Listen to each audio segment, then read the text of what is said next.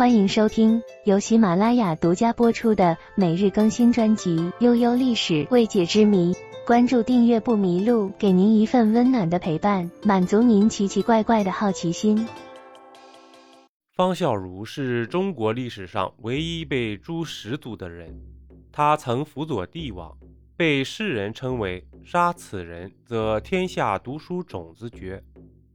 然而，他最终的下场却惨遭车裂，被明朝永乐皇帝灭了十族。据记载，其亲属好友连坐被杀者达八百七十三人。那么，他到底犯了什么罪，竟至于被永乐皇帝诛了十族？他又在维护什么？宁愿被诛十族，也不向永乐皇帝认输呢？今天我们就来聊聊这个话题吧。方孝孺，字希直，他自幼便十分聪颖，六岁时就能吟诗作对，并且才气丝毫不输长辈。到了十岁时，方孝孺更是好学成癖，一度被乡人们称为是小韩愈。这并不是史书对方孝孺盲目的推崇，而是确确实实的事迹。虽然方孝孺自幼便颇具才气。但他自幼丧母，稍微长大一点后，父亲还被冤入狱，遭到了杀身之祸。在父亲入狱之后，方孝孺根据父亲的意思去拜访了宋濂，并且将自己的文章呈给宋濂看。宋濂在看罢方孝孺的文章之后，对他大加赞赏，还说出了“百鸟之中见此孤凤”的话语。言语之间对于方孝孺的喜爱十分明显，于是方孝孺便凭借才气成为了宋濂的门生。方孝孺的举世才名，再加上他师从宋濂的缘故，建文帝登基之后，便将方孝孺招到京城中，任命他为翰林院侍讲。对于方孝孺的才能，建文帝是十分信任的。在建文帝的宠幸下，方孝孺步步高升。不仅是总揽了一些史书编纂的工作，还掌管了京考，负责为国家选拔一些优秀的人才。本来如果没有意外的话，方孝孺可能会就此成为国家重臣，名留青史。但这一切随燕王朱棣的造反而灰飞烟灭。那么朱棣造反后，方孝孺做了什么，导致被诛十族呢？由于建文帝的削藩政策操之过急，加上朱棣向来有称帝之心，于是朱棣便打着清君侧的名义发动了靖难之役。不久，他便攻入了南京城。然而建文帝不知所踪。这一天，方孝孺也被关入了大牢。在朱棣起兵的时候，其亲信姚广孝就曾对朱棣说：“这方孝孺是天下读书种子。”不能轻易杀害，否则读书种子就要灭绝了。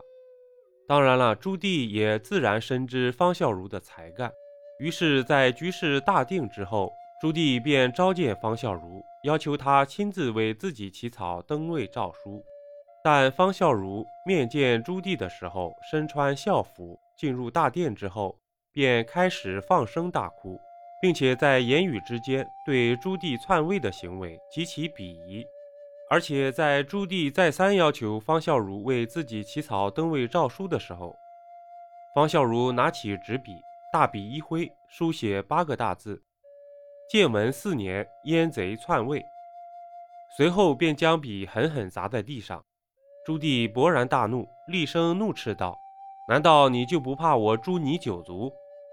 方孝孺泰然自若地说道：“就是灭十族，又能奈我何？”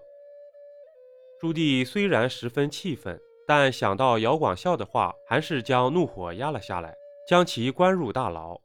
朱棣原本以为通过威逼利诱就能让方孝孺死心塌地地归顺自己，但事实并非如此。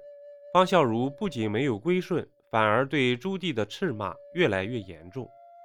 朱棣终于压制不住心中的怒火，便下令将其车裂。处死方孝孺后。朱棣同时还大肆株连了方孝孺的亲眷家族，实施了所谓的“诛九族”。此外，再加上方孝孺学生的家族，共称为十族。其男女老少总计八百七十三人，全部被处死。那么方孝孺为何宁愿被诛十族，也不肯向朱棣投降呢？按理来说，不论皇帝怎么变，天下都是老朱家的，给谁当臣子不是当啊？历史上贤相管仲、魏征都是跳过槽的，可到了方孝孺这儿，怎么就这么死脑筋呢？他到底在维护什么呢？首先，方孝孺的人道思想是他不可能给朱棣证明的原因之一。方孝孺名中有一个“孝”字，方孝孺也始终坚持孝道，因为他认为孝道是儒家精神人道的根本。所谓人道之大，始于事亲。试问，这样一位尊崇孝道的大儒，怎么会给背叛自己父亲一命、趁着侄子幼弱起而反之的朱棣证明呢？第二便是方孝孺辅佐君王的志向与朱棣不一致。方孝孺文章写得极好，甚至超过了他的老师宋濂，但他本人从来都认为写文章根本就是没有用的一项技能。诸葛亮自比管仲、乐毅，但方孝孺从来是自比伊尹和周公。方孝孺自比周公都多少年了，哪还看不清朱棣这小小的心思呢？试问，这样一位自诩帝佐之才。怎么会给一个以清君侧这样的造反理由行篡逆之事的朱棣证明呢？方孝孺所秉持的君臣关系的理念，必然会与朱棣产生不可调和的矛盾，所以方孝孺出于自身坚持的理念，便是无论如何也不会投降朱棣的。也许对于他而言，他的死能换回史书上浓墨重彩的一笔。但是对于那些因他而死的亲族朋友们而言，就是显得过于无辜了。本集播讲完毕，点个关注，订阅一下哦，下集我们不见不散。